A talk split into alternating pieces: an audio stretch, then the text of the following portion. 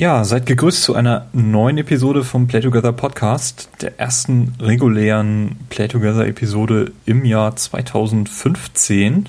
Äh, ich bin der Timo und bei mir ist wie immer der Carsten. Hallo Carsten. Guten Tag, Timo.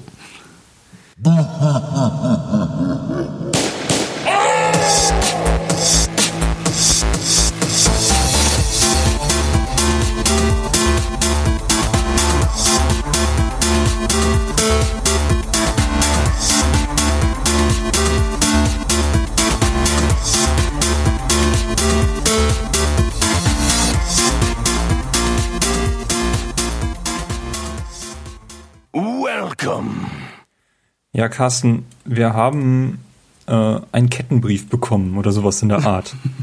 Super. Hast du ihn gelöscht? Ah, das StudiVZ hat angerufen und uns einen Kettenbrief aus der Vergangenheit geschickt. Oh Gott, und wenn wir ihn nicht an mindestens sieben Leute weiterleiten, dann werden wir. Was? Brennt das Internet ab oder so? Dann brennt das Internet ab. Ah, Kettenbrief VZ. Nein, tatsächlich, wir haben ähm, etwas bekommen, was sich äh, Liebster Award schimpft. Ähm, ist so ziemlich der bescheuertste Name für so einen Kettenbrief, den man sich ausdenken kann, denke ich. Mhm. Ähm, scheint so ein bisschen aus dieser Facebook-Blog-Welt rausgekrochen zu sein und nun durch die Podcasts zu wandern. Ähm, ich habe jetzt auch nicht bis zum Ursprung mich zurückgeklickt, ob ich den irgendwie finden konnte. Mhm insbesondere an, an kleine Podcasts soll sich das richten, so wie wir. Äh, stand irgendwas mit Facebook-Fans oder so. Ich weiß gar nicht, wie man darauf kommt. Ähm ich war auch erstmal irritiert. Du hattest mir geschrieben, wir sind für den Liebster Award nominiert. Und ich dann erstmal bei Google eingegeben, Liebster Award. Was ist das? Und irgendwie auch nichts wirkliches, also richtiges dazu gefunden. Immer nur von verschiedenen Blogs und Podcasts dann halt. Dann habe ich die halt zurückgeschrieben, was ist das? Wann, was kriegen wir dann? Und wer hat uns nominiert? Ja, wer hat uns denn nominiert? Ja, das waren die, äh, das waren Christian und Tamino von Second Unit, also vom Second Unit Podcast. Mhm, genau. Dann bedanken wir uns schon mal bei den beiden. Ähm, wir wurden mhm. neben Enough Talk, Spätfilm und Sci-Fi-Filme.net nominiert, die teilweise diese Fragen auch schon in gesprochener Form beantwortet haben. Ähm, würde ich auch mal in den Shownotes verlinken, könnt ihr da mal reinhören. Ähm, ja, und weil die beiden nun einen Filme-Podcast machen, haben sie uns natürlich auch ziemlich viele filmbezogene Fragen gestellt. Elf, um mhm. genau zu sein. Ja. Und wir haben uns äh, so ein bisschen die Freiheit genommen, das so ein bisschen abzuwandeln, beziehungsweise zu ergänzen. Nicht abzuwandeln. Wir ja, werden die Fragen im ursprünglichen Sinne beantworten, aber haben uns äh, eben die Freiheit genommen, das so ein bisschen auf unser Spezialgebiet eben, die Videospiele genau, zu ergänzen bei gewissen Fragen haben wir uns dann halt alternativ Antworten auf Spiele dazu gedacht. Genau. Ja, ich würde sagen, Carsten, fang doch einfach mal mit der ersten Frage an. Ja, also die erste Frage an uns war, ihr seid völlig frei in eurer Wahl. Nennt eure Traumbesetzung, Drehbuch, Regie, Kamera, Schauspiel, Musik etc. Egal ob tot oder lebendig. Wie sieht diese aus? Timo, wie sieht sie denn aus? ja, es ist so ziemlich die schwerste Frage, die man mir stellen kann. Ähm, dazu muss ich sagen, ich habe irgendwie in diesem Jahr erst einen einzigen Film gesehen. Das heißt, ich bin da auch so ein bisschen äh, eingerostet. Äh, ich kann auch spontan überhaupt keinen Drehbuchautor oder Kameramann, Kamerafrau benennen. Äh, also keine Ahnung. Kamera ist irgendwie auch nur etwas, was mir negativ auffällt, fällt, wenn es so gar nicht passt. Oder, oder was mir auffällt, wenn es so als Stilmittel benutzt wird, wie bei dem Born-Film zum Beispiel. Ähm, was ich aber so sehr, sehr gerne mag, das sind, ist so, so langsame Kameraführung mit sehr, sehr langen Shots. Deswegen würde ich äh, einen, einen Kameramenschen finden, der das äh, umsetzen kann. ich mag es sowas so, so wie bei Panic Room, wenn die Kamera so ganz absurde Wege nimmt, so durchs Treppengeländer hindurch, was eigentlich gar nicht möglich ist. Das finde ich auch ganz mhm. cool.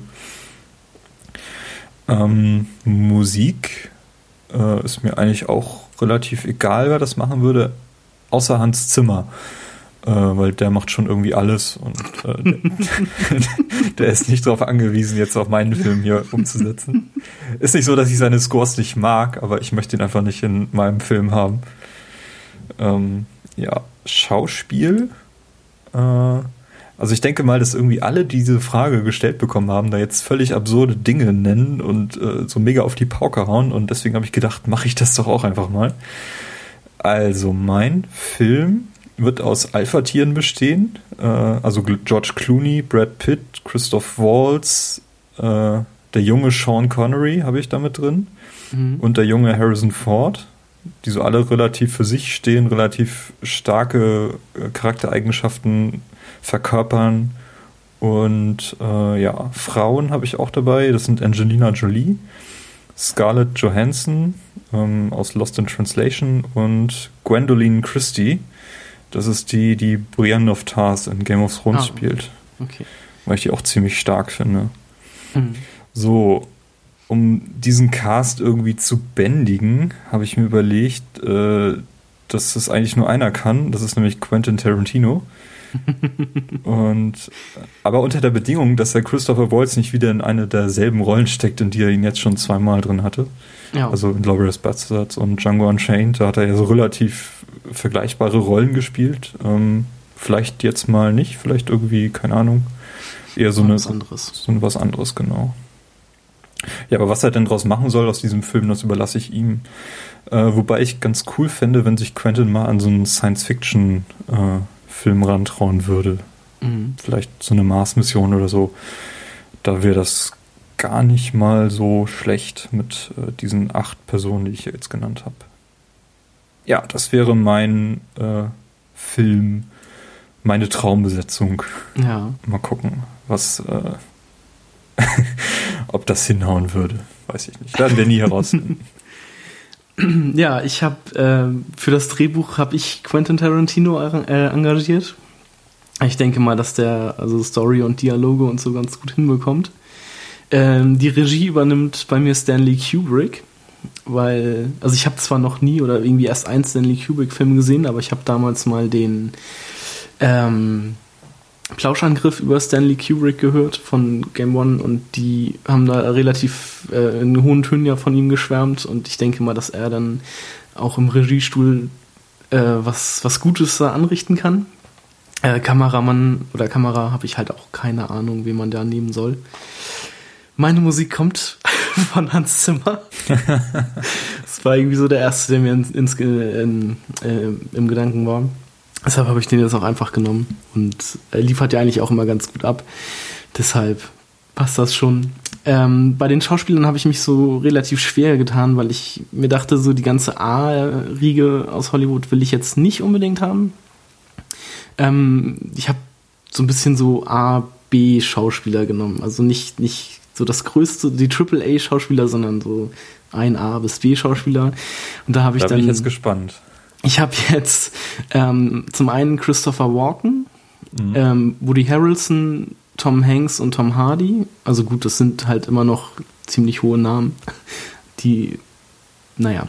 Ähm, und als Schauspielerin habe ich äh, Lucy Liu, Numi Rapaz, Halle Berry und Natalie Portman.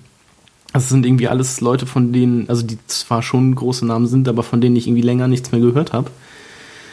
Ähm, obwohl, also Tom Hardy kommt ja jetzt dieses Jahr wieder mit als Mad Max ins Kino, da bin ich auch schon ziemlich gespannt drauf. Ähm, aber so gerade Christopher Walken oder so, die haben, glaube ich, alle oder haben schon länger nichts mehr gemacht. Oder nichts, nichts Großes mehr und deshalb bin ich mal gespannt, wie die in so einem Film zum, zusammenarbeiten würden oder gegeneinander. Und was denn dabei rauskommt.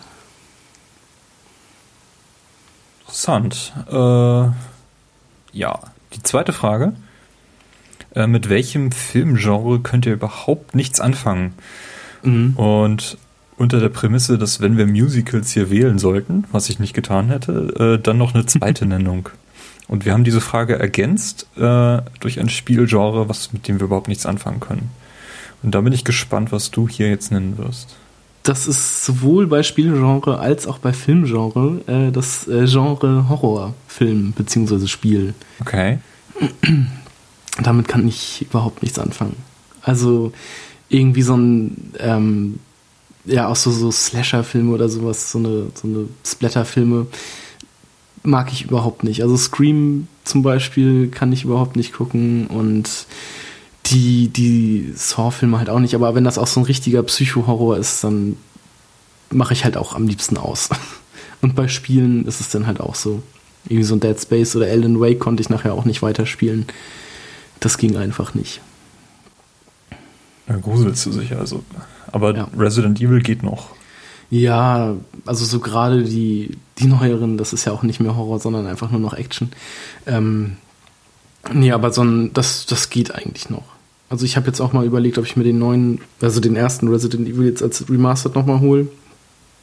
Da sind halt irgendwie nicht so große Schockmomente drin oder so, finde ich. Mm, doch. Okay. Finde ich schon. Also, wenn man da irgendwie also zum hundertsten Mal diesen Gang lang geht und beim hundertersten Mal kommen dann plötzlich drei Hunde durchs Fenster gesprungen, das ja, ist schon okay, ziemlich ist, böse, ja.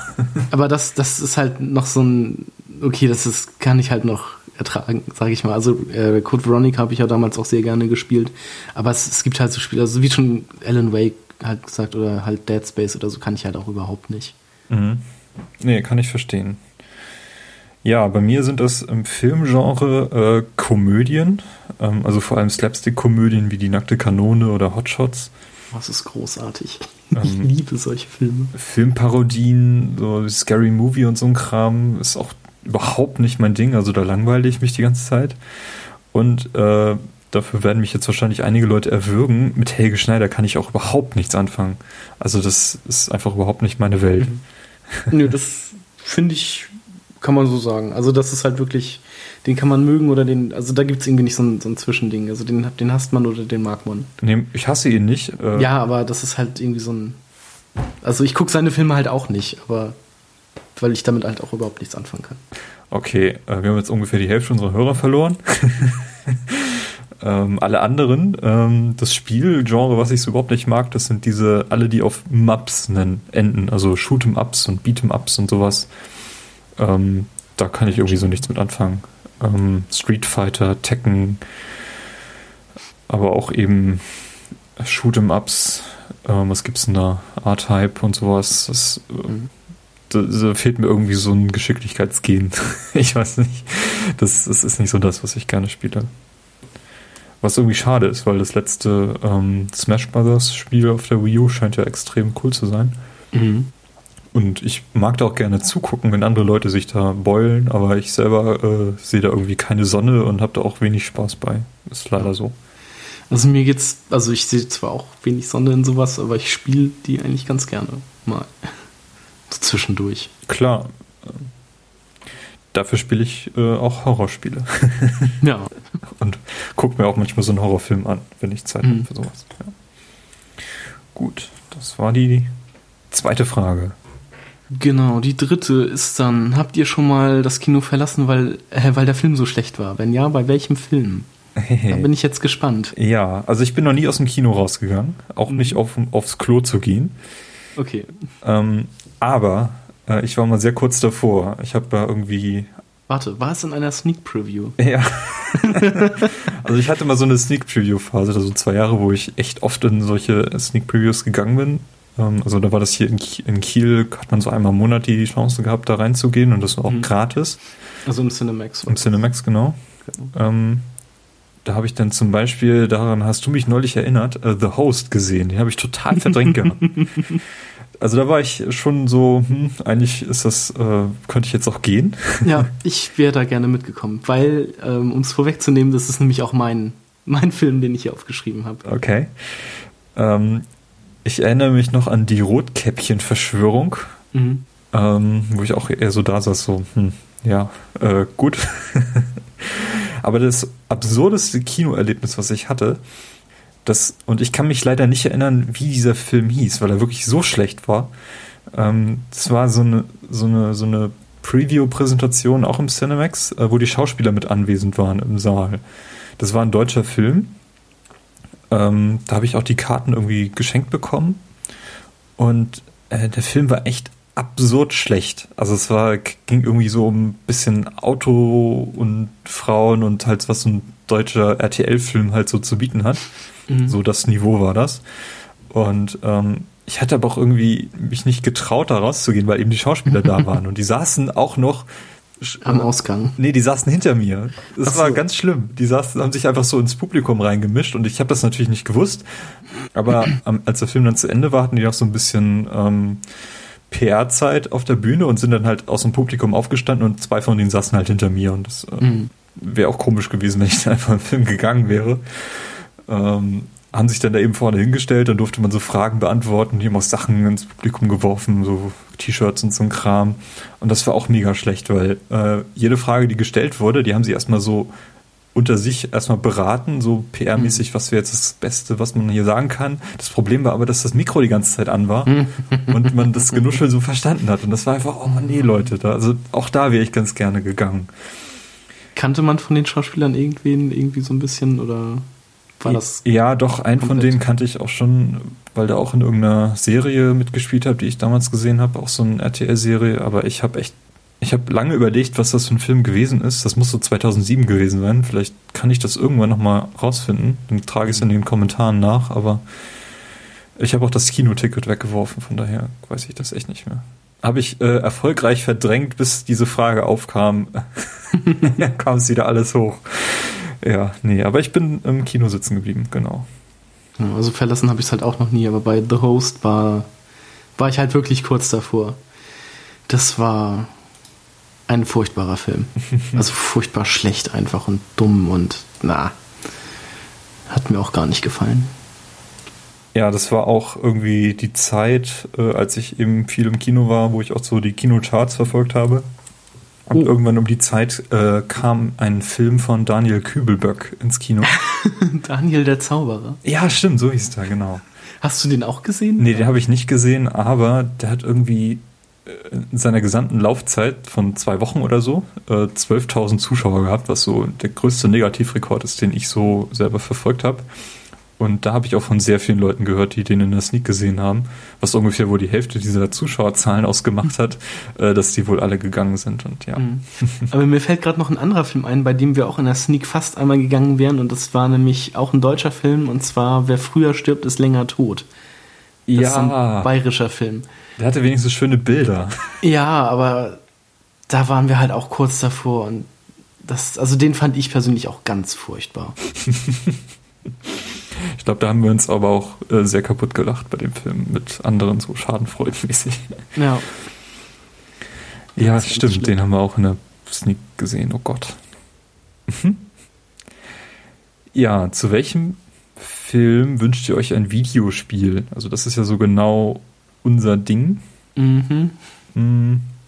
Da war ich, äh, hatte ich auch große ähm, Probleme, das zu beantworten, weil eigentlich gibt es zu ziemlich vielen ähm, Filmen einfach schon Videospiele, egal ob die schlecht oder gut sind. Ähm, dann habe ich mal meine Sammlung, in meine Filmsammlung so geguckt und dachte mir so, war vielleicht so ein Fluch der Karibik-Spiel so im Sinne von Assassin's Creed 4. Aber dann dachte ich mir auch schon wieder, ja gut, es gibt ein, äh, ein, ein Fluch der Karibik-Spiel, das halt auch gar nicht so gut ist. Ähm, aber also vielleicht mal so ein gutes Piratenspiel mit Fluch der Karibik dann halt, das wäre ganz cool. Und dann ist mir aber äh, was eingefallen, was ich eventuell noch spielen würde, und zwar ein Dynasty Warriors mit den Power Rangers. Ah. ich glaube, ich glaube, das könnte auch richtig gut funktionieren, weil man Stimmt, einfach, ja. weil also in der Serie haben sie ja auch immer gegen diese gegen diese Fuß, äh, dieses Fußvolk da von den von den Bösen da gekämpft und die einfach mit seltsamen Explosionen und alles explodiert immer weggehauen. Ja, und ich denke mir, dass das könnte so in so einem Dynasty Warriors am besten noch passen, wenn man da irgendwie 100 Gegner auf einmal platt macht und so. Und das halt mit den Power Rangers das würde ich mir, glaube ich, noch mal angucken. das ist eine coole Idee, ja, stimmt. oh, ähm, und wer würde das machen? Also die naja, Dynasty Warriors Macher halt, ich weiß gar naja, nicht, wer ist das? Das weiß ich auch nicht. Ähm, und äh, Spiel zum Film, also da habe ich mir dann, äh, genau. ein Spiel zum Film zu machen, da habe ich mir dann halt gedacht, ein Mass Effect Film oder eine Mass Effect Filmreihe wäre ganz cool. Ähm, oder halt ein Zelda-Film, wo ich mir aber denke, als Film könnte das eventuell nicht funktionieren. Aber es gibt ja jetzt momentan gerade Gerüchte, dass äh, Netflix mit Nintendo an einer Serie arbeitet oder zumindest schon mal Ideen für eine Serie sammelt. Und ich denke mir, das könnte zum Beispiel sehr gut funktionieren. Genau, ich denke auch, dass das ganz witzig werden könnte. Ähm, mhm. Vor allem, weil Nintendo dann eben auch ein Spiel dazu machen könnte, um das Franchise gleich auszuschlachten. Und dann würde mhm. Lego aufspringen und ein Zelda-Set oh machen Gott. und auch nochmal eine Lego-Version von dem Spiel oder von dem Film. Und oh. ja, das geht alles. Bloß nicht. Bloß, bloß kein Lego mehr. ich ich habe jetzt letztens den Trailer zu Lego Jurassic World gesehen, oder also diesen Teaser, und dachte mir dann so, ja gut, irgendwann ist halt auch mal irgendwann ist halt auch mal einfach gut. okay, ähm, ja, mein Spiel zum Film, das war unsere Erweiterung zu dieser Frage, habe ich auch Mass Effect, ähm, mhm. weil sich das einfach anbietet. Das ist so gut geschrieben und man kann da so viel draus machen. Also aus diesem gesamten Universum. Genau. Also ich würde das auf jeden Fall äh, in Betracht ziehen und mir auch äh, definitiv ansehen. Und ich denke auch, dass es besser werden würde als äh, zum, zum Beispiel dieser Wing Commander Film, den es damals gab. Obwohl man sagen muss, es gibt ja, glaube ich, mindestens einen, also Zeichentrickfilm oder beziehungsweise animierten Mass Effect-Film. Ja, wobei diese Anime-Dinger, die gibt es ja auch zu extrem vielen Sachen. Ja, ja, das ist richtig. Also auch schon, also wir reden jetzt auch von einem Film mit realen Schauspielern. Ja, ja, also schon richtig so ein Blockbuster müsste das sein. Mhm. Also, genau. also es soll auch vernünftig aussehen. Ja, und ähm, zu welchem Film wünschen wir uns ein Spiel? Da habe ich äh, als, Ent als Entwickler Telltale mir auserkoren weil die es einfach drauf haben. Mhm. Und das Universum, was sie sich dann mal schnappen sollen, wäre Star Trek. Also ich mhm. möchte gerne, dass Telltale ein Star Trek-Spiel macht, was auch äh, entweder auf, auf der Enterprise oder so spielen könnte, aber auch eben auf Deep Space Nine und vielleicht auch auf irgendeinem Planeten. Also da könnte man, glaube ich, eine ganze Menge draus machen. Und eben weil Star Trek auch schon so aufgebaut ist, da gibt es Filme und äh, sehr, sehr viele Serien, sehr unterschiedliche Serien auch, ähm, könnte sich das, glaube ich, mit Telltale ganz gut ergänzen, wenn die mhm. das ordentlich auf die Beine kriegen. Was ich mir allerdings wünschen würde, ist, dass Telltale dann eine neue Engine schreibt und nicht wieder diese. Äh, diese Comic-Look, also diese Cell-Shading-Comic-Look Genau, also ich finde, die passt mhm. ganz gut, zum Beispiel bei Tales of the Borderlands. Mhm. Ähm, aber ja, bei Game of Thrones wird die, wirkt die schon langsam echt ziemlich altbacken. Obwohl sie die da ja nochmal so ein bisschen poliert haben. Ja, aber ich finde trotzdem, dass, äh, also man sieht schon, dass, äh, dass diesem Stil langsam Grenzen gesetzt sind. Mhm. Ja. Und ich denke, im Sci-Fi-Universum fände ich es cooler, wenn es da richtig schön scharfe äh, Grafik gibt. Mhm. Nee, das wäre so das, was ich mir hier äh, überlegt habe. Mhm. Dann sag doch mal, was ist denn dein Lieblingssoundtrack bei Spiel oder Film? Lieblingssoundtrack? Ähm, mhm. Also, da habe ich einmal als Spiel äh, Ocarina of Time mhm. mir ausgesucht, äh, weil das so das erste Spiel war, was so richtig gezeigt hat, ähm, dass ein wirklich hochwertiges Soundtrack das gesamte Spielgeschehen so auf eine ganz neue Ebene heben kann. Ähm, also das Spiel hat so einen, auch so einen dynamischen Soundtrack, ähm, extrem viele sehr einprägsame Stücke. Äh, mhm. Mein Highlight ist so, dass aus dieser, äh, aus, äh, wie heißt das, diese Steppe. Ja, das äh, Hyrule Field. Genau, Theme. ja. Also wo, wo man wirklich nur die ersten drei äh, Takte anspielen musst und sofort kannst du das, äh, das Lied, äh, das Stück selber weiter summen und mhm. ähm, da gibt es sehr, sehr viel in, de, in dem gesamten Spiel und das finde ich extrem krass, wenn, wenn, wenn man das schafft, ähm, so einen einprägsamen Soundtrack zu schreiben. Ja, und das Spiel selber war ja eben auch so revolutionär, weil es ja gerade dieses bekannte Schema, was mit Zelda jetzt vorher mit vier Spielen, waren es glaube ich, ähm, geschaffen wurde, in die dritte Dimension nun gehoben hat. Und äh, das ist einfach nur ein Gesamtkunstwerk, ähm, was da geschaffen wurde. Und deswegen würde ich das auf jeden Fall hier nennen als Lieblingssoundtrack. Mhm. mhm. Bei Filmen ähm, habe ich mal geguckt, zu welchem Film habe ich eigentlich den Soundtrack gekauft auf CD damals. Ähm, das sind einmal Donnie Darko. Mhm. Da gab es ja zwei Soundtrack-CDs. Da gab es noch ein Re-Release, ähm, weil die erste Veröffentlichung nicht komplett war. Dann haben sie nachher nochmal eine Doppel-CD gemacht. Mhm. Ähm, Herr der Ringe habe ich die Gefährten und Black Hawk Down. Und äh, ja, um mich mit Hans Zimmer wieder zu versöhnen, würde ich an der Stelle tatsächlich Black Hawk Down nennen, weil das meiner Meinung nach der beste äh, Soundtrack und Score ist, den Hans Zimmer geschrieben hat. Den finde ich wirklich extrem krass. Ja. Wie sieht es denn bei dir aus? Ja, ähm, also mein Lieblingsspiel-Soundtrack, also Ocarina of Time ist halt auch schon richtig gut. Hätte bei mir auch fast gewonnen, aber ich habe mich dann äh, für A Link to the Past entschieden, das Super Nintendo-Spiel, mhm. weil ich die Musik da einfach nochmal irgendwie ein Stück besser finde. Also auch dieses Overworld-Theme und so. Das, das ist irgendwie noch ein bisschen, noch ein bisschen geiler.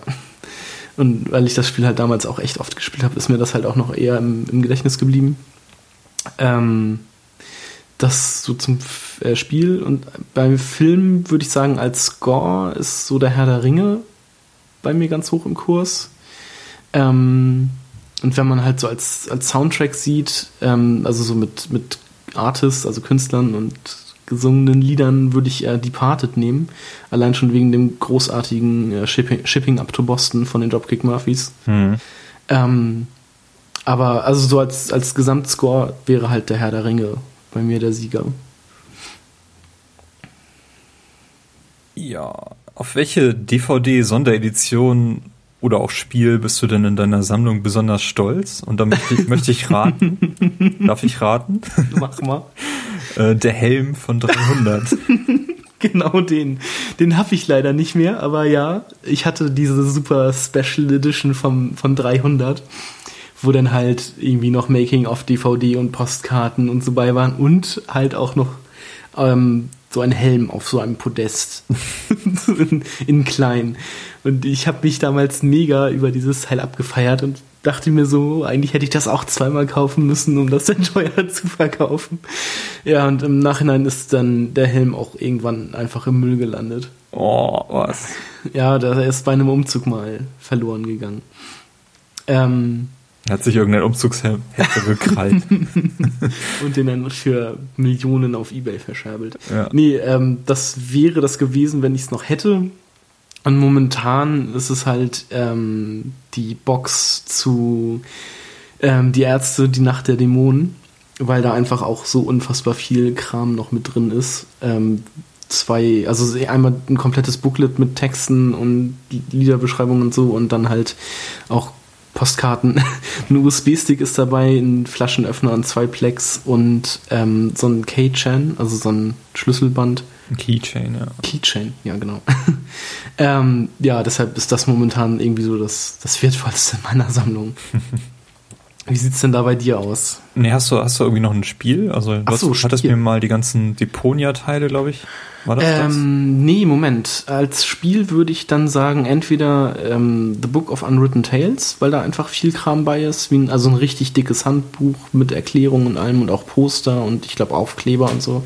Oder ähm, die Box zu Edna bricht aus und Harveys neue Augen. Das sind halt auch zwei Spiele, die so nacheinander spielen.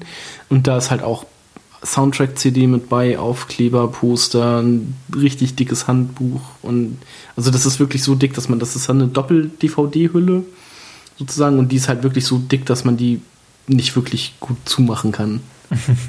also da ist wirklich echt viel Kram mit bei. Und das, die, also eins von, ich glaube dann noch eher Ednas, also das äh, Ednas neue Augen, nein, Harveys neue Augen und Edna bricht aus. Äh, das, das, so das vom Stuff her wertvollste in meiner Sammlung ist. Muss ja nicht unbedingt wertvoll sein, aber es ja, aber hat besonders stolz, war so die Formulierung ja, dieser Frage. Ja, ja, genau. Ja. Wie sieht's denn da bei dir aus? Ähm, ist eine schwierige Frage, weil äh, damals, so 2002, 2003, gab es in Kiel einen DVD-Laden, äh, oh. der extrem cool war. Tollhaus nannte er sich. Darf ich einen Tipp abgeben? Ja. Ist es, hast du nicht diese Box von Event Horizon? Dieses äh, Ding? Ich habe sie. Ich habe sie jetzt hier nicht genannt. Ähm, das war. Ja, also von vorne.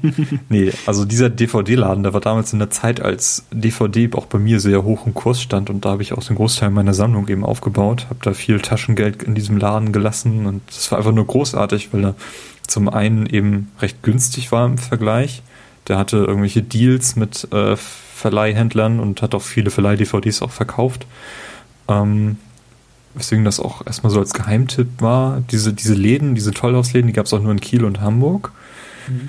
Ähm, ja, und dann, als der aufgemacht hat, war quasi klar, wo ich jetzt mein Taschengeld hinbringen werde. da habe ich dann so Dinger gekauft wie die alte Pate-Box, die ich ziemlich schön finde immer noch. Ähm, die von, von Seven, da gibt es eine sehr, sehr seltene, schöne Sonderedition, die eigentlich jetzt auch nichts mehr wert ist, weil eben DVD ist halt irgendwie äh, nicht HD und so. Also es macht irgendwie keinen Sinn mehr, das alles aufzuheben. Aber die ist halt sehr schön aufgemacht. Ähm, die Alien-Quadrilogie finde ich auch sehr schön, die DVD-Version davon, weil das auch wie so ein Buch eben aufgemacht ist mit so grünen äh, Einlegern, wo die Discs dann alle liegen und das ist echt sehr schön. Jeder Film noch mit der Bonus-DVD.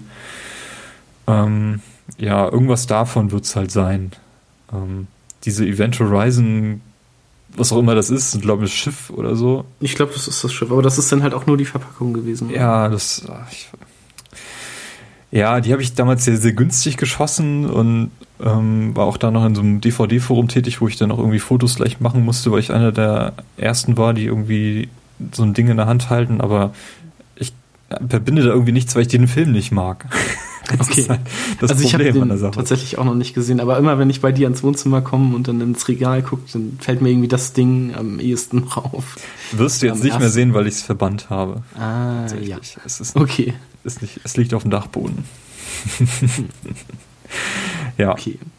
Nee, also irgendwie ich würde wahrscheinlich einfach die der Pate-Box äh, nennen, weil die einfach so schön aufgemacht ist. Sie fühlt sich so schön an, wenn man, wenn man sie aus dem Regal nimmt und da die Filme sich rausholt. Und ja, und die Filme sind eben auch äh, großartig, großartig, großartig.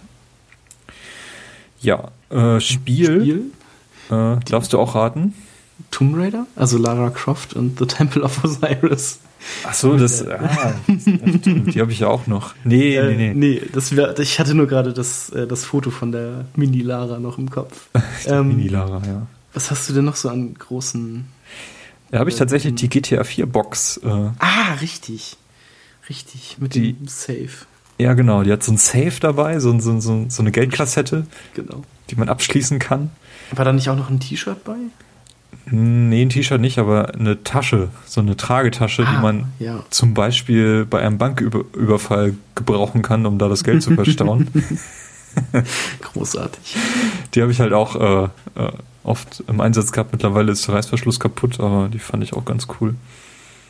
Ja, deswegen, also das war schon eine ziemlich sinn sinnlose Geschichte mit Kram drin, die ich irgendwie ganz, ganz witzig und passend für das mhm. Spiel finde.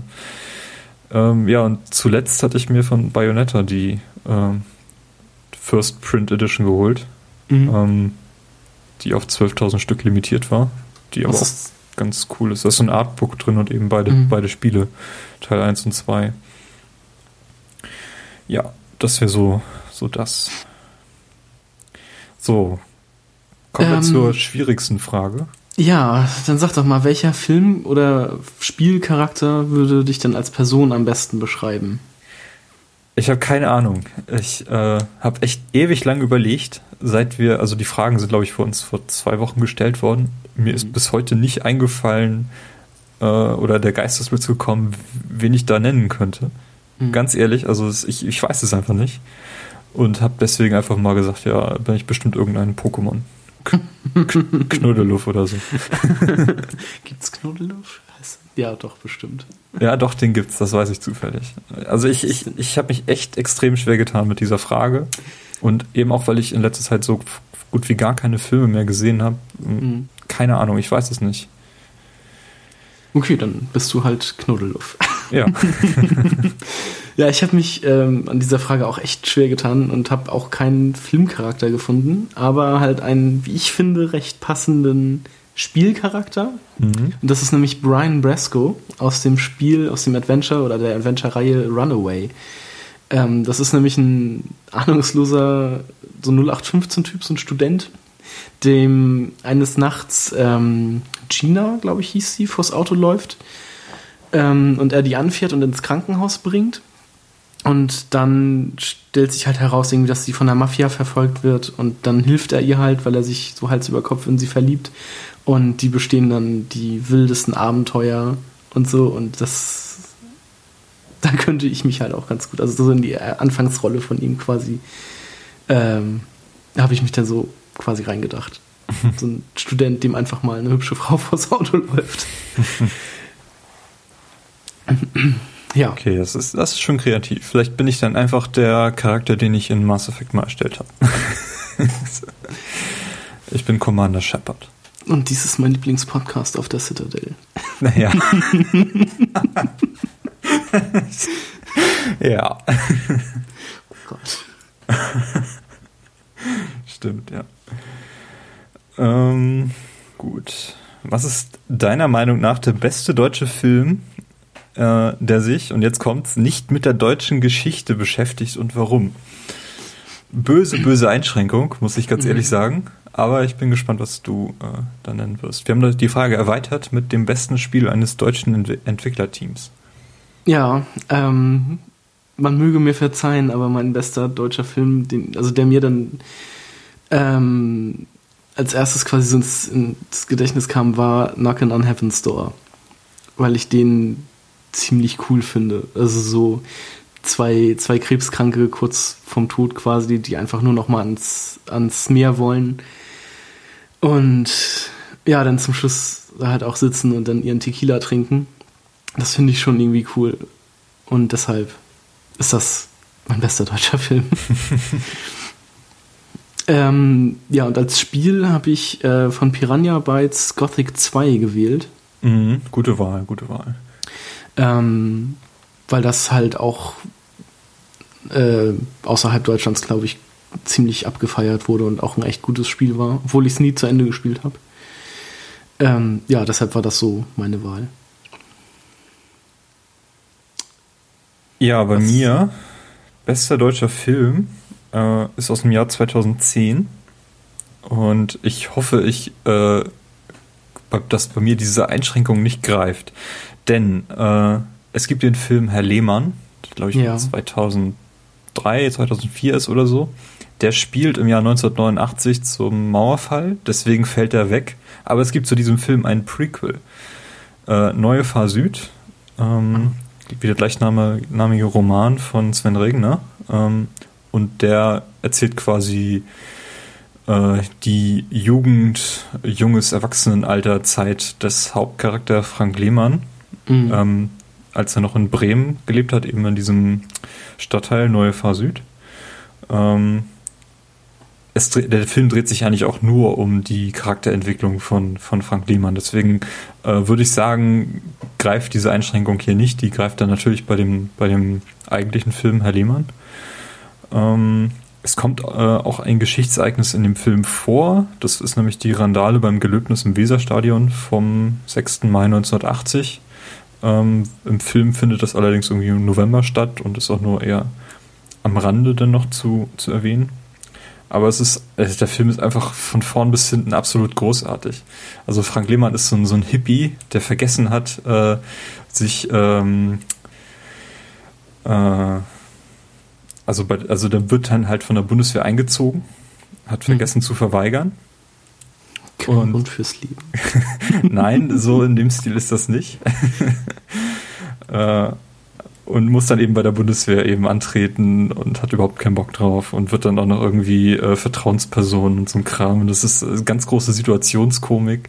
Eine Woche nachdem er das erste Mal dann ähm, nach Hause darf, an dem ersten Wochenende kommt er nach Hause und sein Vater hat sein, sein Zimmer schon komplett äh, übernommen für seine Hobby-Modelleisenbahn und so. Das ist, das ist ein ganz, ganz großartiger Film einfach. Ähm, ich finde den total großartig. Und eben nach dem, nach dem Buch von Sven Regner, was auch sehr zu empfehlen ist.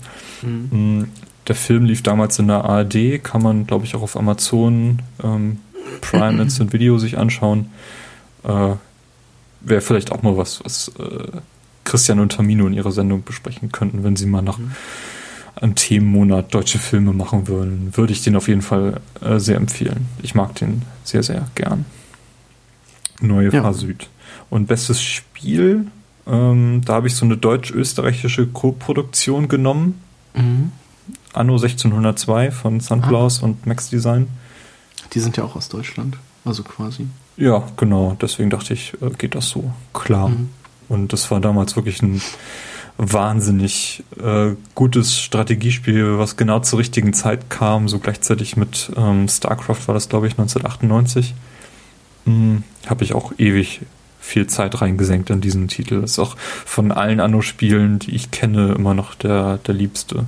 Und mhm. einfach irgendwie alles von Anfang an eigentlich richtig gemacht hat. Bis auf diese Kämpfgeschichten, die nicht so gut funktionieren, aber im Endlosspiel muss man das ja irgendwie nicht machen. Und das ist das, was ich gemacht habe. Also Anno 1602.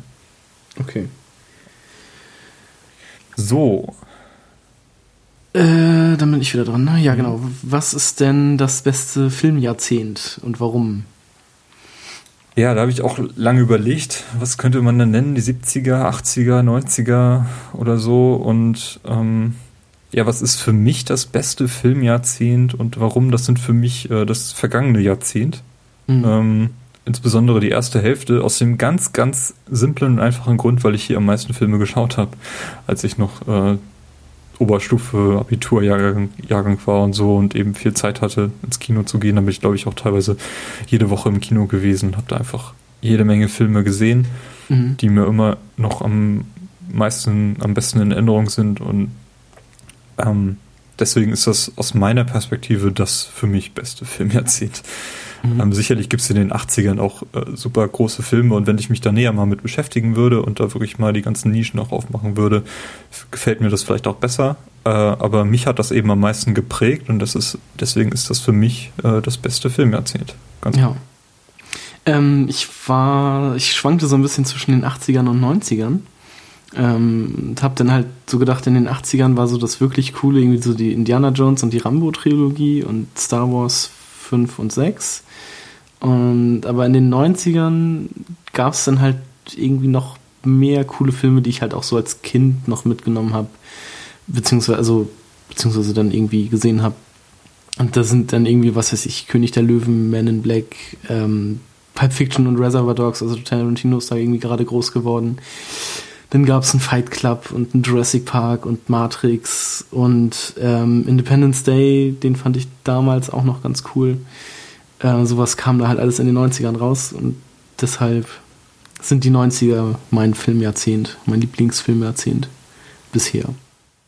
Ja, kann ich auch gut verstehen. Nur da war ja auch, wie du schon aufgezählt hast, eine ganze Menge cooles Zeug los. Terminator 2 ja, genau. und so ein Kram, ja. Doch, damit bin ich auch einverstanden. Ähm, welche drei Filmszenen äh, und drei Spielszenen haben wir das ein bisschen erweitert, haben dich dann nachhaltig beeindruckt oder bewegt? Mhm. Auch eine sehr schwierige Frage, wie ich finde. Ja, ähm, also bei den Filmszenen habe ich zum einen aus Matrix diese Lobby-Szene natürlich, wo die in Zeitlupe alles zu Klump schießen. Ähm, die fand ich damals, die habe ich mir, glaube ich, ewig hintereinander angeguckt, weil ich die so cool fand. Ähm, dann aus dem ersten Transformers die Szene, wo der erste Transformer sich quasi verwandelt, also dieser Helikopter landet und dann auf Schlag einfach die Rotorblätter aufhören sich zu drehen und sich das dann alles so haargenau und wie auch immer umbaut und dann einfach dieser Transformer da steht. Das fand ich damals im Kino auf jeden Fall sehr faszinierend. Ähm, und dann als drittes habe ich die Szene aus Star Wars Episode 5, Luke, ich bin dein Vater. Echt? Die ja. hast du genommen? Ja, ja. Die war halt auch relativ prägend, wo ich mir dann dachte, was? ich war irgendwie, weiß nicht, wie alt, als ich den Film gesehen habe. Ähm, also du wusstest das zu dem Zeitpunkt auch schon gar nicht? Nee, ich wusste das gar nicht. Mhm. Also für mich war das... Es war so eine, ist leider so eine Szene, die bei mir nicht mehr gezogen hat, weil ich eben schon komplett gespoilert war irgendwie. Und, ja. Nee, ich hatte irgendwann mal von meiner Tante von, von Star Wars erfahren und habe dann mit ihr den ersten Teil gesehen und habe dann den zweiten Teil während einer Krankheitsphase geguckt und dachte dann so, ah, was, wie, was, was, was? Wie krass ist das denn? Ähm, ja, und bei meinen, also meine Spielszenen, da habe ich dann einmal bei Ocarina of Time das Ziehen des Masterschwertes aus der Zitadelle der Zeit, aus diesen Zeitsteinen. Und Die habe ich tatsächlich als, auch genommen. als, als kleines Kind und wenn man dann wieder zu sich kommt, sozusagen, ist man dann halt äh, immer noch ein kleines Kind, aber halt sieben Jahre später. Das muss man sich mal vorstellen. Man, erst ist man sieben Jahre alt und dann 14. Mhm. Und der erwachsene Link in, in Anführungsstrichen. Ähm, das fand ich ziemlich cool. Das war auch ziemlich neu, das wusste man halt auch so nicht. Äh, oder wusste ich im Vor, ähm, vorne, von vornherein nicht so. Ähm, dann habe ich einmal, wie auch schon im Magic Moment Podcast äh, besprochen, die, bei Mass Effect 1 den Kampf um die Citadel am Anfang, äh, am Ende, den, den Raumkampf da, diese Raumschlacht, die ist ziemlich cool. Ähm, und dann in Star Wars The Force Unleashed, ähm, wenn man per Macht einen Sternenzerstörer zum Absturz bringt. Das fand ich auch ziemlich cool. Es ist ein ziemlich harter Kampf, wie ich finde, aber wenn dann diese Zwischensequenz losgeht, wo dann dieser Sternenzerstörer abstürzt, das ist schon ziemlich geil. Was sind denn deine Szenen, Film- und Spielszenen? Also, ähm, Donnie Darko, äh, da gibt es äh, relativ zum Schluss diese Mad World-Szene, also wo oh, eben ja. Mad World mhm. eingespielt wird. Und das war auch großartig. Einfach so, so dominant eben das ganze Geschehen, also die ganze, das ganze Geschehen in eine Stimmung eintaucht. Ja, die, die ähm, Sonne geht doch da auch gerade auf. Und ja, es ist, es ist einfach total Wahnsinn. Und wenn man mhm. dann das mit dem richtigen, mit der richtigen Anlage sich anschaut, dann wirkt das noch viel, viel stärker und krasser. Und mhm. dieser absurde Film bekommt dann nochmal einen ganz anderen, einen ganz, ganz guten Schluss verpasst. Und das, mhm. das fand ich einfach damals mega, mega krass. Vor allem, weil ich den Film eigentlich erst relativ spät gesehen habe. Mhm. Ähm, aber dieses Lied schon kannte, weil das permanent auch immer noch bei, bei NDR 2 irgendwie gespielt wird. Ist das Lied denn für den Film gemacht worden? Ich glaube Oder? ja. Echt? Das ist also ich bin jetzt nicht sicher, weil da auch relativ viel andere lizenzierte Musik drin mhm. ist, aber ich meine, das wurde dafür geschrieben. Ja. Dann die zweite Szene ist auch aus Matrix, äh, und zwar als äh, Neo die blaue Pille geschluckt hat. Nee, die rote war es, ne? Oder beide. äh, als, also als er jedenfalls die, die Matrix erklärt bekommt. Das fand ja. ich auch ziemlich krass, weil ähm, für mich Matrix auch so ein relativ spoilerfreier Film war. Ich wusste vorher nur, dass er cool sein sollte.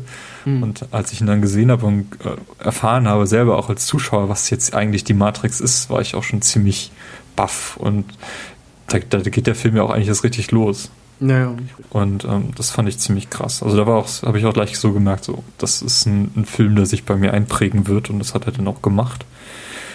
Und die dritte Szene ist aus American Psycho als äh, Christian Bale in genüsslicher Zeremonie irgendwie so Musikalbum auflegt. Auf, äh, ich glaube, das war von Genesis und dann eben sein gesamtes Wissen darüber runterrattert und man als Zuschauer einfach nur total fasziniert und gebannt da sitzt, weil man genau weiß, was gleich passieren wird.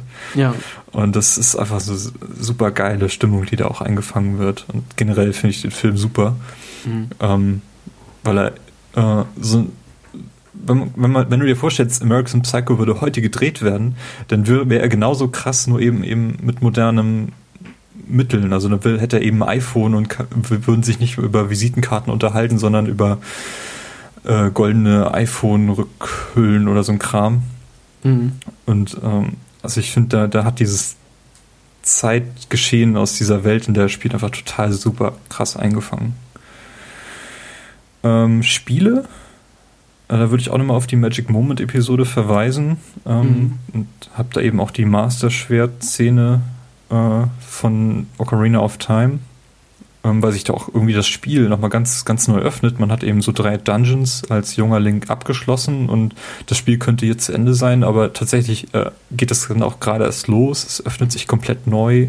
Die ganze Welt sieht komplett anders aus und äh, das war schon ziemlich krass, das einfach alles nochmal zu erkunden, ohne das Gefühl zu haben, dass man jetzt nur Backtracking macht. Ja, genau. Ähm, ja, Mario 64. Äh, Spaß im Schlossgarten habe ich hier stehen. ja, das erste, was man macht. Das erste, was man macht, ja. Also das erste Mal, dass man überhaupt Hand an den Control-Stick, an diesen Analog-Stick legt, mhm. den es vorher einfach nicht gab und sich das erste Mal frei in einer 3D-Welt herumbewegt und überall aufklettern kann, auf jeden Baum und ins Wasser springen kann und da rumtauchen und ähm, ich glaube, ich habe auch das erste Mal, als ich dieses Spiel gespielt habe, nichts anderes gemacht. Und deswegen ist es auch so ein, so ein cooler, prägender Moment. Und als dritten Moment habe ich einen gewählt, der relativ jung ist. Also der mich so im letzten Jahr ziemlich äh, fasziniert hat. Und zwar von The Last of Us. Als man endlich erfährt, ähm, warum, warum man Ellie eskortieren soll. Ja. Ohne jetzt hier zu spoilern, dazu würde ich euch den Podcast selbst empfehlen.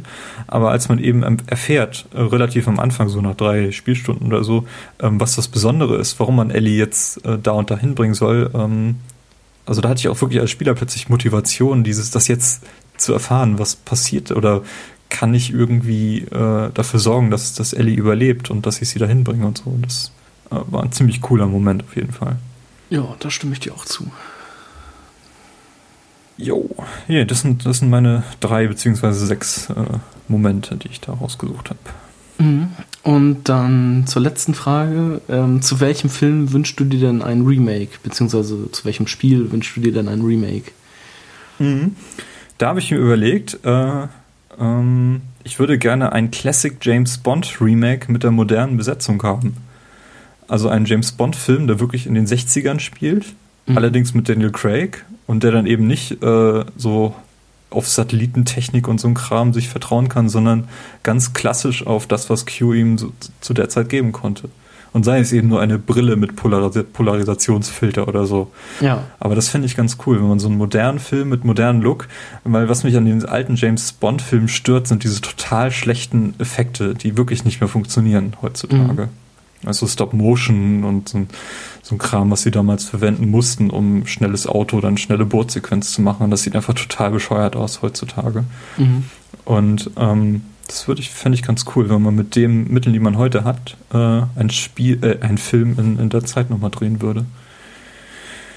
Ja, Classic James Bond. Äh, das andere ist, äh, ein Spiele-Remake gibt es ja zuhauf im Moment, aber eins, was ich schmerzlich vermisse, äh, ist das zu Shenmue dass die ja. beiden Spiele nochmal äh, umgesetzt werden, auch mit einer frischen Spielmechanik, also nicht mit dem, mit dieser Beat'em-up-Mechanik, die es damals gab aus Virtual Fighter, sondern wirklich mal richtig äh, so, wie man es heute machen würde. Das fände ich mhm. ganz cool. Ja, wie sieht's denn bei dir aus? Ähm, also beim Film-Remake habe ich mir halt auch gedacht, so, da habe ich mich echt schwer getan, weil ich mir dachte, so, die Filme, die ich halt, die, oder die alte Filme, die ich halt so geguckt habe, die sind mir halt auch so in Erinnerung geblieben, die will ich vielleicht nicht unbedingt neu nochmal sehen. Ähm, mir ist dann aber in den Sinn gekommen, wo wir wieder bei Horrorfilmen waren, weil das habe ich nämlich auch öfter, öfter mal gehört, aber das könnte ich mir halt, da könnte ich mir halt einen Schauspieler an der Rolle ganz gut vorstellen, und zwar ist es äh, Stephen Kings S mhm. mit, äh, mit Jim Carrey als Pennywise.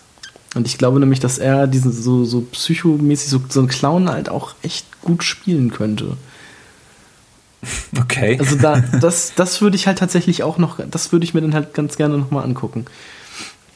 Äh, weil ich, also Jim Carrey als Clown könnte ich, also als Psycho-Clown könnte ich mir halt echt gut vorstellen. Und ja, das deshalb dazu. Und als Spiel-Remake habe ich mich eigentlich auch recht schwer getan, aber da habe ich dann halt auch wieder A Link to the Past, also Zelda, vielleicht nochmal so in 3D, wie zum Beispiel Ocarina of Time, obwohl die Spiele ja so an sich schon ziemlich ähnlich sind vom Aufbau. Also erst drei Tempel, dann das Master Schwert und dann nochmal sechs oder sieben Tempel hinterher. Mhm. Ähm, aber halt in dieser A Link to the Past World gerne nochmal. Oder halt einfach eine HD-Version von Super, äh, von Mario 64. Okay, ja. Nee, also wo halt, wo halt einfach am Spielprinzip nichts geändert wird, sondern einfach mit aktueller Wii U-Grafik. Ja, also es gibt ja schon ein Remake zu Mario 64, was mir auch nicht so gut gefällt, die DS-Version. Ja, die fand ich auch nicht so. Also da fand ich wegen der Steuerung, fand ich die nicht gut. Ja. Beziehungsweise irgendwie gefiel mir das nicht. Genau. Hm, nee, aber das könnte man machen, ja. Also einfach so ein HD-Remake halt. Gut, dann hätten wir, glaube ich, alle elf Fragen beantwortet. Ja. Äh, wenn ihr auch diese Fragen beantworten wollt, könnt ihr das äh, gerne bei uns in den Kommentaren machen auf playtogether-podcast.de. Mhm. Ähm, ja, Sinn dieses Kettenbriefes ist natürlich auch, dass wir den weiterschicken. Und deswegen müssen wir fünf neue Fragen uns überlegen. Mhm. Und wir haben das so gemacht, äh, elf neue Fragen, jeder fünf. Und wir haben eine gemeinsame Frage noch, also elf insgesamt. Und mhm. da würde ich einfach mal anfangen, meine fünf Fragen, die ich mir überlegt habe, vorzustellen. Ja. Also Frage 1. Die Welt vor 20 Jahren, also 20. Was ist rückblickend betrachtet der für dich beste Film oder das beste Spiel des Jahres 1995? Und wie würde es aussehen, wenn man es im Jahre 2015 umsetzen würde? Das ist, glaube ich, ein ganz schönes Gedankenspiel, was man da machen kann. Mhm. So in die Richtung geht auch die zweite Frage. Mhm. Angenommen, du könntest ins Jahr 1955 zurückreisen und dabei eine einzige technische Errungenschaft unserer Zeit mitnehmen. Welche, welches Gerät wäre das und wem oder wie würdest du es präsentieren?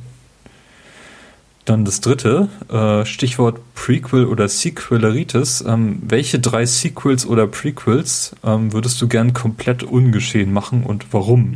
Das kann Filme oder auch Spiele sein. Da bin ich auch sehr gespannt. Ähm, die vierte Frage. Äh, angenommen, Netflix entscheidet sich zu einer Serienproduktion in Deutschland, so wie sie es zum Beispiel mit Lilyhammer in Norwegen gemacht haben. Und du darfst dabei beratend tätig sein. Was würdest du ihnen bezüglich Genre, Darstellerinnen, Lokation, Thema etc. vorschlagen?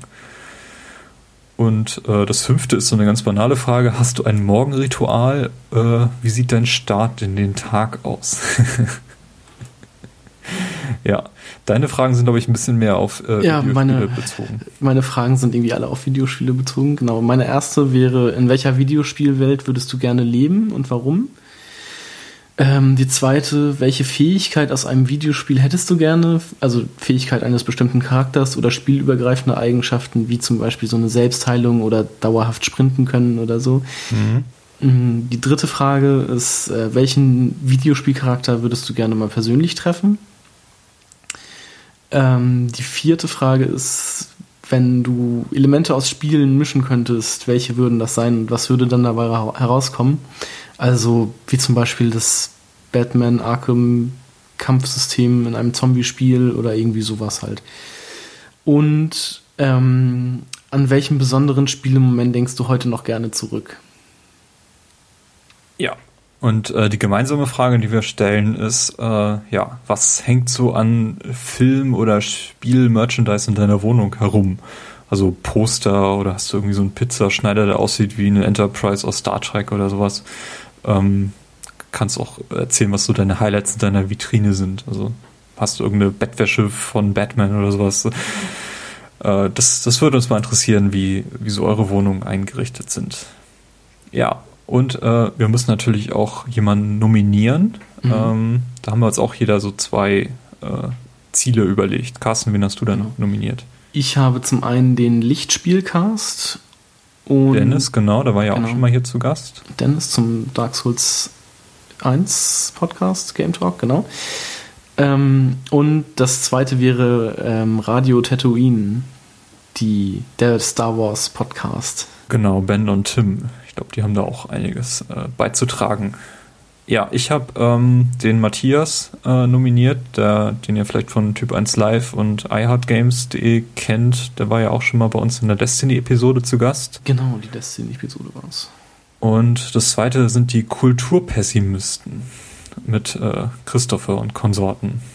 Werden wir alles, äh, alle Fragen in den Shownotes finden, auch dort nochmal die Nominierten äh, verlinkt, ebenso auch die, äh, die die Fragen beantworten mussten, die wir jetzt hier auch gestellt bekommen haben.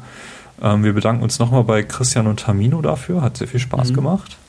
Ja, danke. Und ja, wenn auch ihr die Fragen beantworten möchtet, gerne in den Kommentaren. Ähm, und ich denke, das war so das äh, zentrale Thema dieser Sendung. Ja, haben wir dieses äh, Kettenbrief VZ auch wieder abgehakt. Das Internet wird nicht abbrennen. Zumindest nicht durch unser Verschulden. genau. okay, Carsten, was hast du denn in letzter Zeit so gespielt? Ich habe ähm, zum einen ein kleines Partyspiel, sage ich mal, gespielt. Und zwar heißt es Nidhogg. Das gibt es jetzt auch für die, also gab es irgendwie schon auf dem PC und auf den alten Konsolen, gibt es jetzt auch auf PlayStation 4 und Xbox One. Ähm, das ist so ein ähm, 2D 8-Bit Fechtspiel, also dass man äh, eins gegen eins spielt. Es gibt irgendwie einen gelben und ein orangenes Männchen mit einem Degen und man muss dann halt, ähm, also das, man muss dann halt versuchen als Charakter, also in, in, die jeweils entgegengesetzte Richtung zu laufen und zum Ende zu kommen. Also das, man startet irgendwie in der Mitte und dann gibt es jeweils drei weitere Bildschirme, in die man äh, zu beiden Seiten laufen kann und der gelbe muss dann halt irgendwie nach links laufen und der orange nach rechts. Das erreicht man, indem man einen, seinen Kontrahenten tötet. Ähm, dieser respawnt aber immer ähm, kurze Zeit später wieder ein Stückchen weiter hinten dann. Und der muss dann halt den, den anderen wieder aufhalten. Und das erreicht man dann halt zum einen mit, mit Fechten oder mit Tritten oder ähm, man kann auch den Degen schmeißen und so. Und nach, man ist halt nach einem Schlag sofort tot. Ähm, und man muss dann halt das, das Ende erreichen, wo dann dieser Wurm, dieser Nidhogg, das ist irgendwie so ein Unterweltwurm, auf einen wartet, sozusagen. Und dann hat man halt das, das Spiel erreicht. Das ist so ein äh, recht witziges Tournament, kann man daraus mal so ein Tournament-Spiel. Ähm, ja, ist ganz witzig. Sollte man sich mal angucken. Kostet auch nicht so viel. Hm, sehr schön.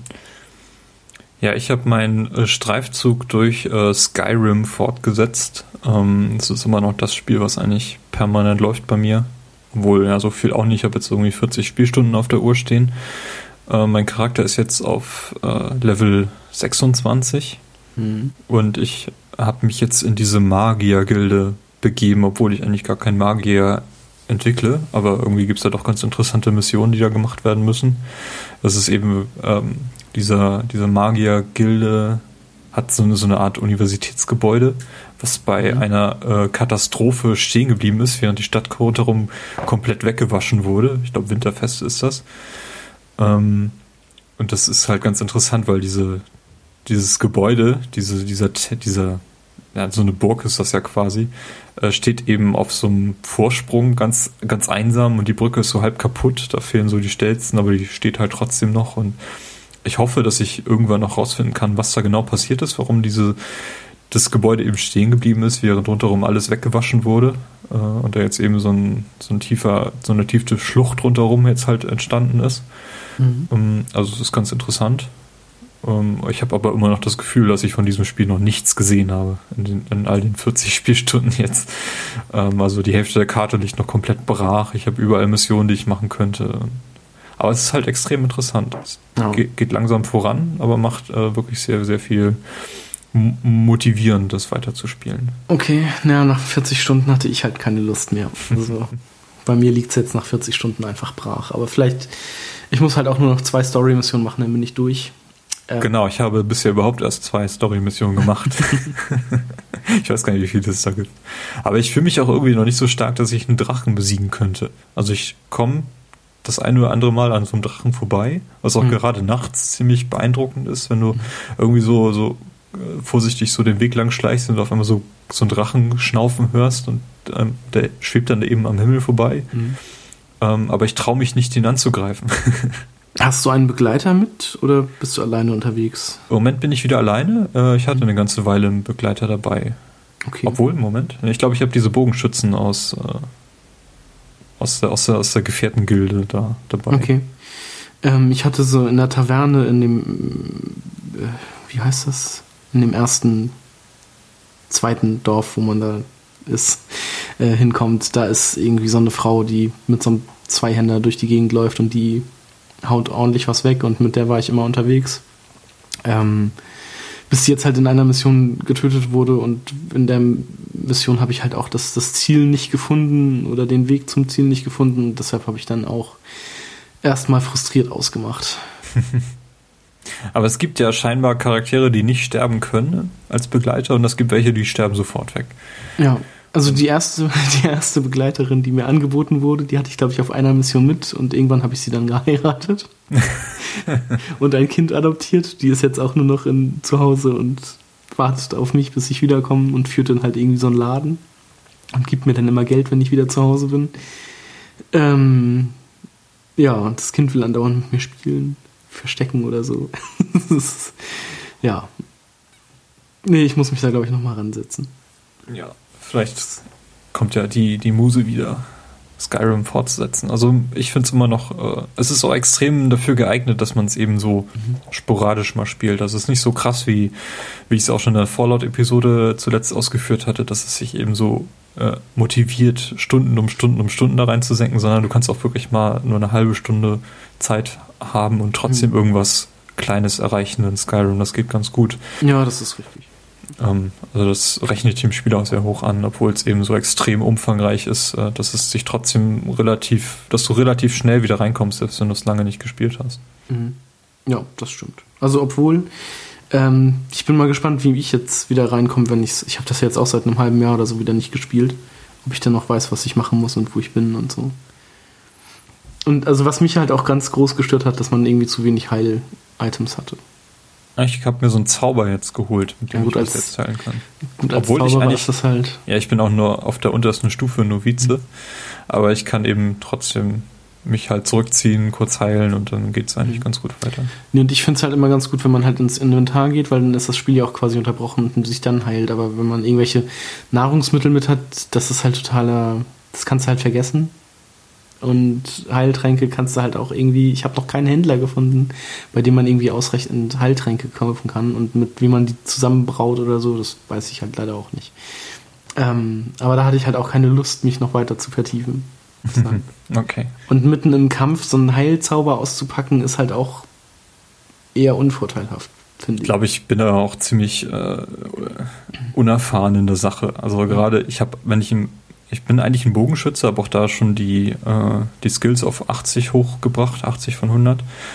Ähm, also das war mein Ziel, da die 100 Punkte zu erreichen. Ja. Ähm, aber ich bin eben auch ganz gut als Einhänder unterwegs und da habe ich eben in der zweiten Hand dann diesen Heilzauber. Das heißt, ich kann quasi kämpfen und heilen gleichzeitig. Ja, okay, das ist dann natürlich. Das geht dann. Wahrscheinlich wäre es effektiver, wenn ich stattdessen ein Schild hätte, aber äh, nee, mache ich nicht. Also ich bin mit zwei Einhandwaffen durch die Gegend gelaufen und hatte da halt auch echt starke. Irgendwie einmal so einen Dämonen-Streitkolben, der ordentlich äh, Schaden gemacht hat, der auch irgendwie noch an, an Stärke gewonnen hat, je höher gelevelt ich war. Und irgendwie noch so ein anderes Schwert, das halt auch irgendwie noch mal so einen Effekt mit drauf hatte, was auch ganz cool war. Ich glaube, ich muss mir das nachher noch mal angucken. Jetzt habe ich doch wieder ein bisschen Lust. Hast du auch wieder ein bisschen mehr Zeit jetzt. Ja, Semesterferien. Yay. Ja. Ähm, Ja, das war's zu Skyrim von mir. okay. Ähm, ich habe Borderlands 2 durchgespielt. Ähm, ich hatte das für ein, irgendwann mal für einen PC geholt mit zwei oder nee, mit vier Add-ons, die ich allerdings noch nicht gespielt habe.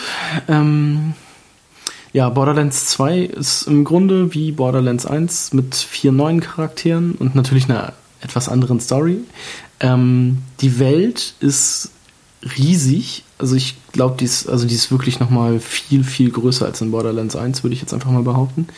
Ähm, ist allerdings keine zusammenhängende Welt, sondern die, das sind halt relativ, also so grö ähm, also mal größere, mal eher weniger große Areale, ähm, die dann halt irgendwie mit so Schnellreisestationen immer verbunden sind, beziehungsweise mit äh, so Levelausgängen quasi verbunden sind, wo man dann halt äh, durchgehen muss und eine Ladezeit hat.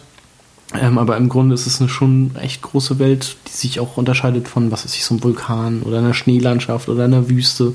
Also da hat man schon eine ganz große Abwechslung drin. Ähm, ich habe die Story mit sehr vielen Nebenmissionen jetzt innerhalb von 20 Stunden durchgespielt. Ohne die Add-ons halt alle. Mhm. Ähm, zum Ende hin zog sich das so ein bisschen, fand ich. Also ich habe es jetzt auch mit einem Jahr Pause irgendwie gespielt. Ich hatte irgendwie 2013, als ich es bekommen habe, ähm, zehn Stunden gespielt und jetzt halt auch nochmal ungefähr zehn. Also jetzt zum Ende zog sich das halt, aber das Ende kam dann halt doch irgendwie schneller als gedacht. Ähm, dann letztendlich.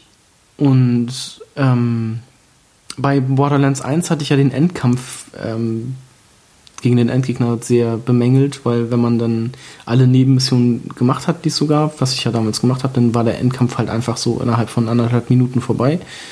Und man hat irgendwie keine Schwierigkeit gehabt, man musste halt einfach nur auf den Endgegner draufschießen, bis er halt tot war. Ohne irgendwie auszuweichen, eh, ohne irgendwas zu machen. Äh, das fand ich jetzt besser. Der Weg zum Endgegner ist auch wie im ersten Teil schon wieder mit unfassbar schweren Gegnern gespickt, aber der Endgegner an sich ist auch nochmal ein gutes Stück schwerer. Also da hatte ich schon, das war ein recht langer Kampf, der hat Spaß gemacht, der war auch nicht unfair oder so. Ähm, bin das ein oder andere Mal gestorben. Und nee, aber das fand ich auch schon ein recht cooles Ende.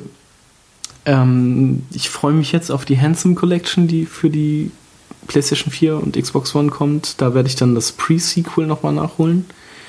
Und ich habe jetzt noch die erste Episode von Tales from the Borderlands gespielt. Das ist ja auch so ein Telltale-Adventure. Ähm, ja, man kann es halt auch sehr gut mit äh, The Wolf Among Us oder ähm, The Walking Dead vergleichen. Es ist ziemlich abgefahren, abgespaced. Man spielt mit zwei Charakteren. Also man, man wechselt dann halt irgendwie so zwischen den einzelnen Episoden immer. Also nicht zwischen den Episoden, also zwischen den Episoden in der ersten Episode. Das, da gibt's dann halt, die, die Geschichte wird halt aus zweierlei Sicht dann erzählt. Ähm, aus zwei Sichten erzählt. Und ähm, es macht auch sehr viel Spaß. Es fängt dieses Borderlands-Feeling sehr gut ein, dieses Verrückte. Ähm, und da freue ich mich jetzt halt auch auf die weiteren Episoden. Das könnte also auch wieder in meine Top 5 dieses, diesen Jahres einziehen. Ah, apropos Telltale, ich musste jetzt äh, die zweite Episode von Game of Thrones mal spielen. Die ist, glaube ich, letzte Woche erschienen. Hast du die erste gespielt? Ja, ja. Äh, bin ich sehr Hast gespannt. Die äh, knüpft ja quasi direkt an die dritte Staffel an und ist mhm. also extrem cool gemacht, finde ich. ich, muss, ich muss mir das auch mal angucken. Also ich, bis jetzt irgendwie mit Game of Thrones habe ich immer das Problem. Ich habe jetzt irgendwie die, die zweite Staffel geguckt, die hatte ich mir ja von dir ausgeliehen. Die und dann auch. Ich, ja, ja, Moment. Ähm, und dann hatte ich halt, hatte ich die durch und dann hatte ich auch richtig Bock, die dritte zu gucken, aber da hattest du die, glaube ich, noch nicht, als ich mir das damals ausgeliehen habe. Ähm, und dann habe ich irgendwie relativ schnell wieder die Lust verloren und dann habe ich irgendwann so gedacht, ja, so eigentlich, oh, so Game of Thrones könntest du ja auch mal weiter gucken. Dann habe ich mir von dir die Staffel ausgeliehen. Und dann lag das ja auch noch so ein, zwei Tage rum, dann, weil ich auch noch nicht so recht Lust hatte, das zu gucken. Und dann habe ich halt die erste Folge geguckt und dachte mir so, ja, eigentlich ist es schon ganz geil. Und irgendwie so im Grunde zehn Stunden später hatte ich dann die Staffel fertig. Mhm. und ich, ich denke mal, dass das bei dem Spiel auch so ist, dass ich dann halt, momentan denke ich mir halt so, ja, Game of Thrones, okay, hast du irgendwie momentan nicht so Bock drauf. Aber ich glaube, sobald ich mir das kaufe, äh, will ich es dann halt auch, spiele ich es halt auch am Stück durch. Und deshalb warte ich vielleicht einfach, bis alles da ist. Und dann spiele ich es halt komplett alle sechs Episoden am Stück durch. Sehr schön, dann machen wir dann auch einen Podcast dazu. Gerne, gerne. Also ich werde es auf jeden Fall noch spielen, aber ja. momentan habe ich da halt irgendwie, momentan bin ich halt in dieser uh, Game of Thrones und keine mhm. Lust-Phase. Oh, ich habe, ist jetzt der Trailer zur fünften Staffel draußen und das macht schon wieder so viel Lust auf, auf diese Serie. Oh. Ich bin gerade in Staffel 4, Episode 2. Die habe ich durch. Das ist, ist auch eine ziemlich krasse Folge, ja. Ja. Okay, äh, ja, ich habe ähm, auf dem iPad mir Monument Valley und das Add-on angeschaut. Mhm. Ähm, also auch durchgespielt, komplett. Ist auch, ähm, also es ist halt ein Spiel, was eigentlich nur auf dem iPad funktioniert. So ein Puzzlespiel, was mit Perspektive spielt und mhm. du steuerst Ida, aussieht wie so eine kleine Fee also wie ist das mit der Perspektive? Kann ich mir das so vorstellen, so wie Fes zum Beispiel? Ja, genau. Fes ist ein ganz Fes, guter, ja. guter, guter, gutes Beispiel dafür, weil du eben die Welt, also dieses Level drehen kannst an bestimmten mhm. Punkten und durch die Perspektive bauen sich eben neue Wege zusammen, die vorher nicht da waren.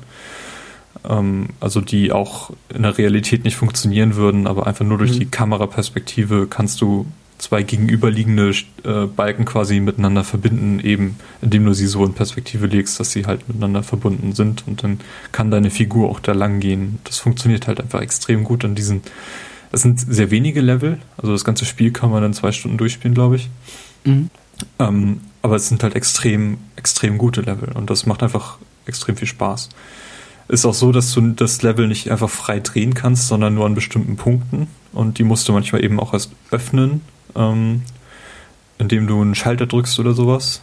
Ähm, und du kannst auch bestimmte Elemente in den einzelnen Leveln hoch und runter bewegen oder an so einer Kurbel drehen ähm, und dann eben Plattformen hin und her bewegen. Du musst auch nicht nur IDA, die du eben selber steuern kannst, äh, per Touch. Also du kannst halt irgendwo auf den Weg drücken und dann geht sie dann zu dieser Stelle hin, wenn der Weg mhm. eben frei ist. Sondern es gibt auch äh, so Krähen das keine richtigen Gegner sind, also die greifen dich nicht an, sondern die äh, patrouillieren, patrouillieren halt auf so einem vorgegebenen Weg immer entlang. Mhm. Und die muss man eben auch manchmal so die Wege hinlegen, dass sie eben dann nicht umdrehen am Ende des Weges, sondern dass da eben, dass sie eben dort weitergehen können. Und so kann man die dann an irgendwelche Stellen parken, wo sie dich dann nicht mehr stören. Und also das gerade dieses, dieses Add-on, was, was dann noch für zwei Euro sich herunterladen lässt, hat ganz, ganz hervorragende Level-Ideen. Mhm. Ähm, kann ich wirklich sehr, sehr empfehlen. Also wer auf solche Spiele steht, so kleine Puzzlespiele auf dem iPad in dem Stil, ähnlich auch wie The Room, was ich hier auch schon mal vorgestellt habe, ähm, schaut euch das an. Äh, kostet, glaube ich, 2 Euro, 3 Euro, weiß ich jetzt gar nicht. Und es ist äh, faszinierend, wirklich sehr, sehr großartig. Hat auch einen ich ganz tollen Grafikstil, weil das so eben ähm, relativ simpel gezeichnet ist und äh, ja, sieht wirklich sehr, sehr schön aus. Ich hatte schon mal überlegt, ob ich mir das für einen PC holen soll. Also ich hatte das wirklich mal, bevor es draußen war, irgendwie, habe ich das in irgendeiner Jahresvorschau oder so, irgendwie die Top-Indies aus 2014 mal gesehen. Ähm, es dann aber irgendwie wieder aus den Augen verloren, bis du dann quasi im Dokument jetzt geschrieben hattest, dass du äh, Monument Valley gespielt hast. Und dann dachte ich mir wieder, ah, richtig, da war ja was. das wollte ich mir ja auch mal angucken. Ja, mach das mal. Es ist wirklich extrem klein. Also man hat es in zwei Stunden durchgespielt, das Add-on ist nochmal genauso lang. Ähm, also es sind auch irgendwie neun Level. Also es, man verliert ja eigentlich keine Zeit und es ist wirklich sehr, sehr einprägsam und faszinierend und sehr, sehr schön gemacht. Hat auch eine ganz tolle, ganz tolle Musik, ein sehr schönes Thema. Also ich finde das wirklich sehr schön. Mhm. Ja. Gut. Achso, äh, was ich noch kurz sagen möchte, ähm, ja. Tales from the Borderlands spielt nach Borderlands 2. Das heißt, also man muss nicht unbedingt Borderlands 2 gespielt haben, aber es ergibt schon irgendwie Sinn, dass man es macht. Also wenn man die Möglichkeit hat, erst Borderlands 2 zu spielen, sollte man das vielleicht tun, bevor man sich Tales of the Borderlands anguckt. Also es ist, gehört das denn eigentlich zum Kanon dazu? Richtig? Ja. ja, ja, genau. Also es, es ist ja irgendwie, ich glaube, ich weiß gar nicht genau, wie die Reihenfolge ist, ob erst Borderlands kommt und dann dieses Pre-Sequel und dann Borderlands 2. Und danach kommt dann halt in der Timeline Tales from the Borderlands. Ähm, und das gehört, also man, man trifft auch auf Charaktere aus den Hauptspielen. Und wie ist das? Ähm, Gibt es da irgendwie welche, irgendwie Witze, die man nicht versteht, wenn man die anderen Teile noch nicht kennt oder Borderlands gar nicht kennt? Gibt es irgendwelche Charaktere, die Cameos haben oder sowas? Ähm, ja, also gleich in der ersten Episode, das sieht man auch schon im, im quasi Episodenbild, taucht dieser Zero auf. Das ist ein Ninja, so ein, ja, so ein Ninja aus dem zweiten Teil. Ähm, und ähm, ja, am Ende der Episode passiert halt was, was man vielleicht nicht unbedingt mitbekommt, wenn man den zweiten Teil nicht gespielt hat. Also was, was man halt nicht unbedingt versteht, wenn man den zweiten Teil nicht gespielt hat. Okay.